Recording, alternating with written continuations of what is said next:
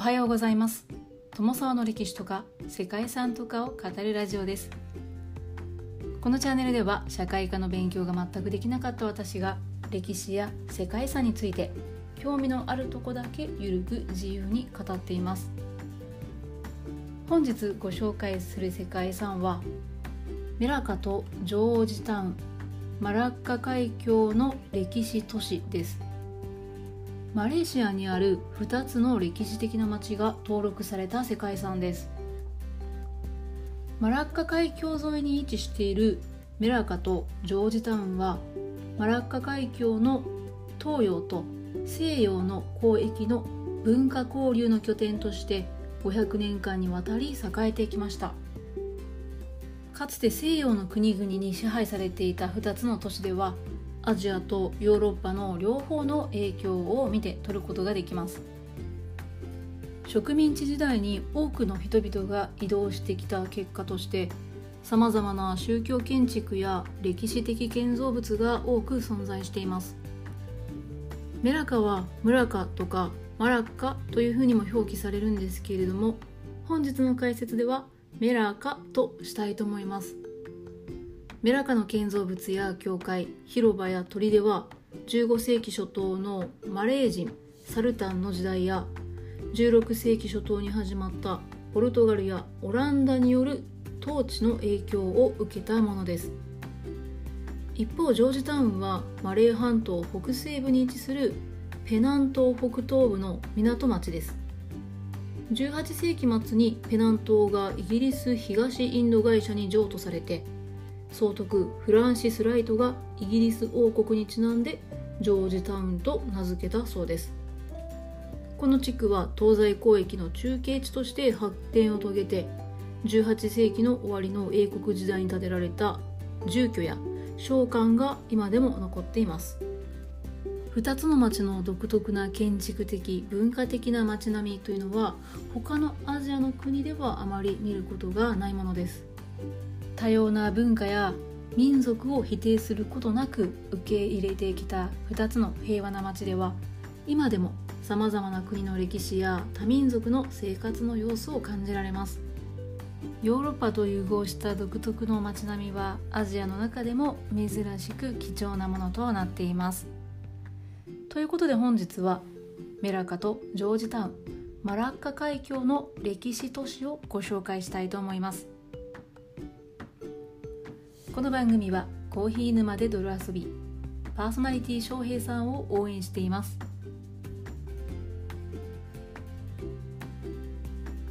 世界遺産メラカとジョージタウンマラッカ海峡の歴史都市はマラッカ海峡に面したメラカとジョージタウンという2つの町が登録された世界遺産です。2つの町は中国の南東海岸から東シナ海インド洋そしてペルシア湾または航海を経て中東諸国に通じていた海のシルクロードの中継地として500年以上前から東西の交易品や文化が盛んに行き交う場所でした。マラッカ海峡の中継都市として栄えたメラカ島ジョージタウンは現在も東洋と西洋を結ぶ航路として重要な役割を果たしていてヨーロッパとアジアの文化が融合した得意な美しい街並みで知られています。そして長きにわたって多民族が共存してきた街はいつも活気にあふれています。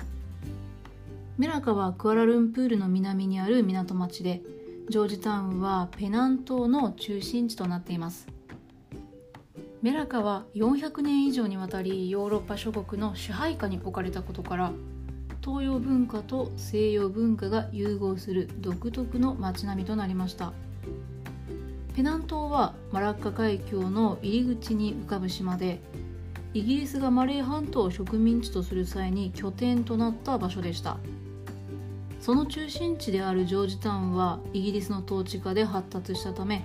街中にはコロニアル調の建物とマレー系や中国系そしてインド系の建物が入り混じる独特な雰囲気を醸しています。東洋と西洋そして新旧の文化が交わる街として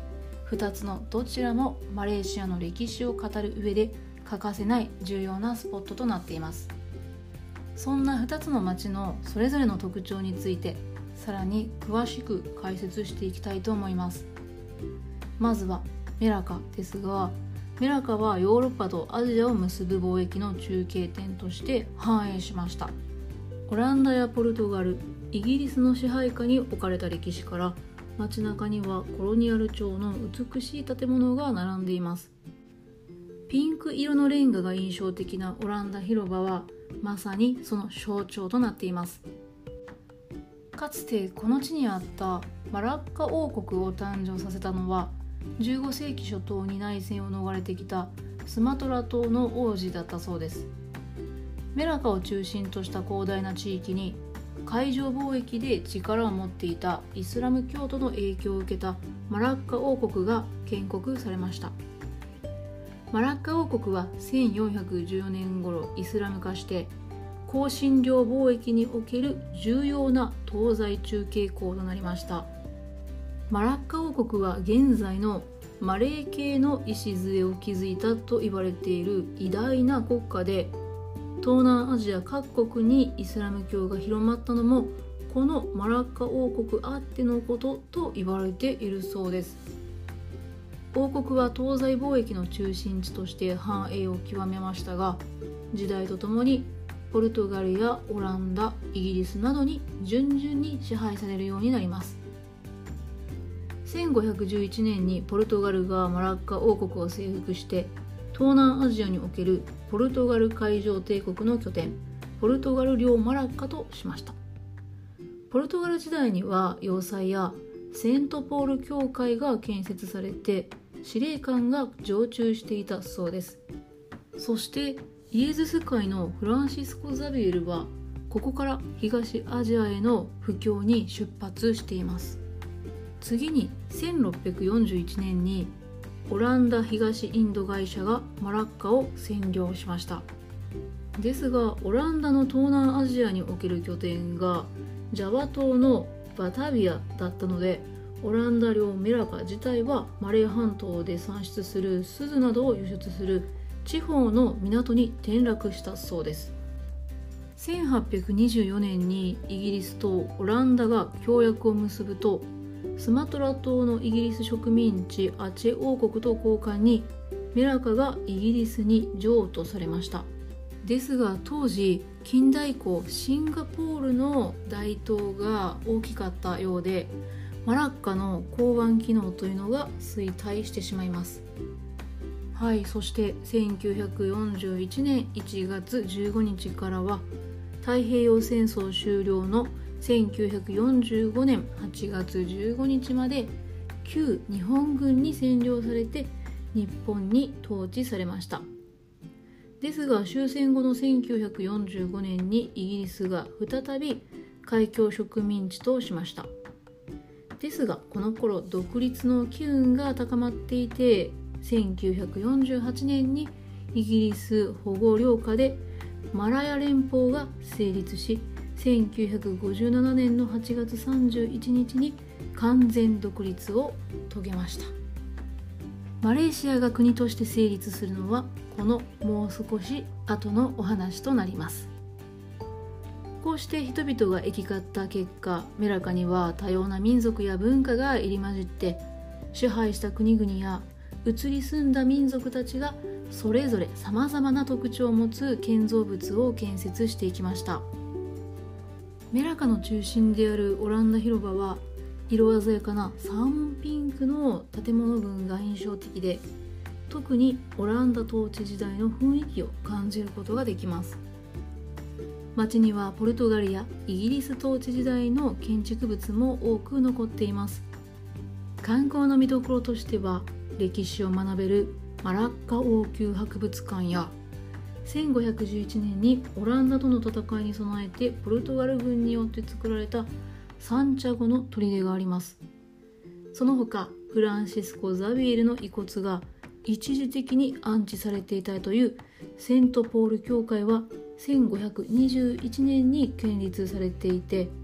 東南アジアでも最も古い教会であると言われているそうです。そんなミラカの街並みは多くの国に支配される中で紆余曲折の歴史の変遷というのをとてもよく物語っています。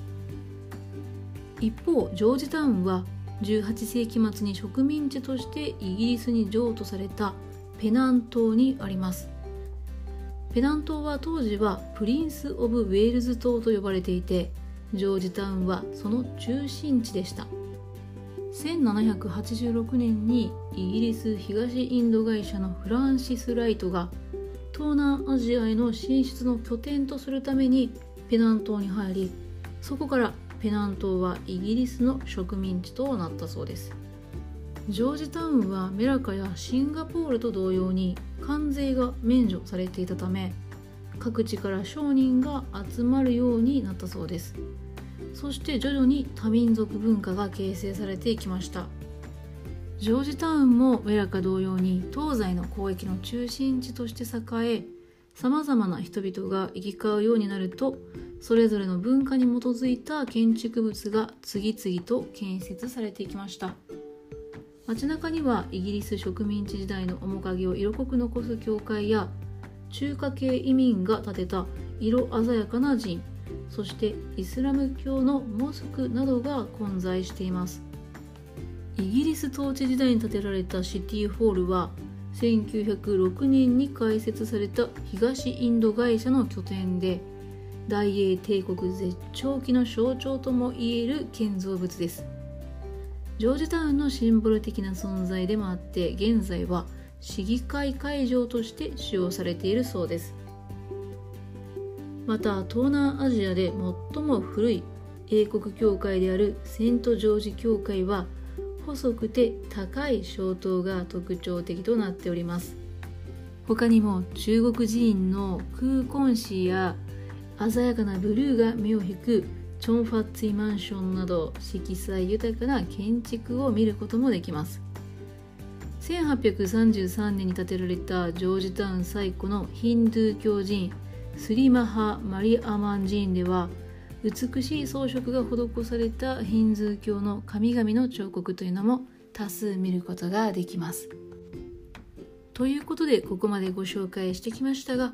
メラカとジョージタウンは共に植民地時代の影響が残る歴史的建造物や多民族多文化を感じられる宗教建築物などが多く残ってさまざまな民族や文化を受け入れそして共存している価値のある町として評価を受けています。